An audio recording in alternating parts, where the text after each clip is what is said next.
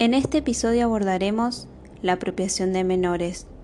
La apropiación de menores fue una práctica sistemática de terrorismo de Estado que consistió en el secuestro, desaparición y ocultamiento de la identidad de hijos de detenidos y desaparecidos, muchas veces mediante partos clandestinos y adopciones ilegales en el marco de la dictadura militar autodenominada Proceso de Reorganización Nacional que se rigió en Argentina entre 1976 y 1983. La Asociación Abuelas de Plaza de Mayo estima que 500 son los niños que desaparecieron en estas circunstancias y cuya identidad ha sido quitada. Es la principal organización de derechos humanos en impulsar la búsqueda, recuperación y atención especial de los mismos. La estrategia política de resistencia desarrollada por organismos de derechos humanos, en especial por abuelas de Plaza de Mayo, han puesto sobre la escena de los debates públicos el plan sistemático de apropiación y también a toda una concepción dominante en nuestra sociedad sobre la niñez, la minoridad y la adopción.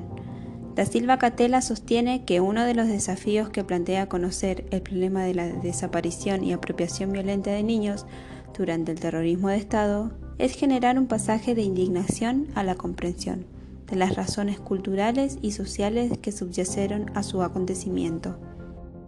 La dictadura confeccionó un reglamento secreto para establecer el procedimiento en estos casos, organizando maternidades clandestinas dentro de los centros clandestinos de detención o en sus cercanías, con médicos y enfermeras bajo mando militar, una vez producido el parto, se asesinaba a la madre y se confeccionaban documentos falsos para el bebé, suprimiendo su identidad. Los bebés eran entonces entregados a parejas que en la mayoría de los casos eran cómplices o encubridoras del asesinato de los padres biológicos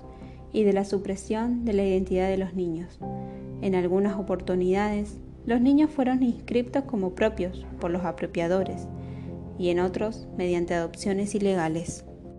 Podemos comprender entonces que la apropiación de menores cumplió una función específica. Fue funcional a la tarea de aniquilar a las organizaciones del campo popular y además fue una de las formas de intercambio entre los diferentes grupos sociales que integraban la clase que implementó, aceptó y avaló el terrorismo de Estado.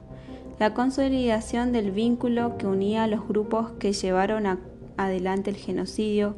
fue una de las funciones específicas a las que respondió la apropiación de los hijos de una clase considerada como el enemigo,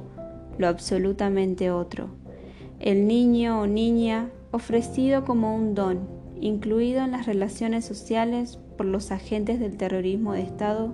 como algo que se da, recibiendo un peso simbólico, una carga significante que hace que el librador reciba prestigio y que los beneficiados queden en deuda. Desde esta perspectiva podemos abordar el aspecto referido a los niños hijos de desaparecidos dados en adopción por los juzgados de menores, donde generalmente la autoridad judicial competente pretendía justificar, legitimar las violaciones cometidas haciendo uso de todo el aparato judicial a su disposición. Esta fue la función cumplida por los juzgados de menores, en un conjunto de casos de niños y niñas ya localizados y restituidos. Remarcaban esta idea de que los niños fueron dados a familias decentes y que de esta manera la institución judicial consolidó institucionalmente el intercambio de niños de hijos de personas considerados como terroristas. Esta fue una forma de intercambio de la clase dominante y además una tecnología de poder tristemente novedosa, nunca antevista y doblemente funcional. En efecto, la apropiación de menores y la supresión de la identidad de los mismos no solo fue funcional a la aniquilación de la subversión, sino también a la defensa de la civilización occidental y cristiana, una tecnología contrasubversiva y restauradora.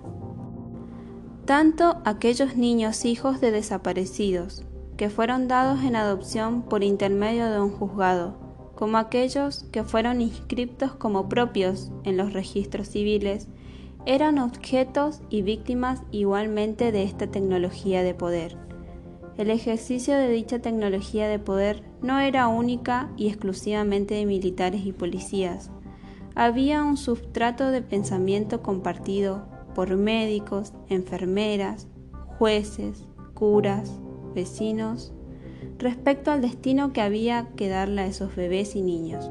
considerados de alguna manera como impuros políticamente, pero potencialmente convertibles por medio de una educación diferente. Para finalizar, la tarea del trabajo social de reconocimiento, legitimación y movilización en el marco de la lucha política y simbólica por la producción de sentidos fue la construcción de la categoría apropiación y la de su opuesto, la restitución. Fueron elementos centrales en la tarea emprendida por las abuelas de Plaza de Mayo, en lo que hace a sus objetivos más específicos como organismo de derechos humanos. Hasta junio de 2019 se ha restituido la identidad de 130 personas.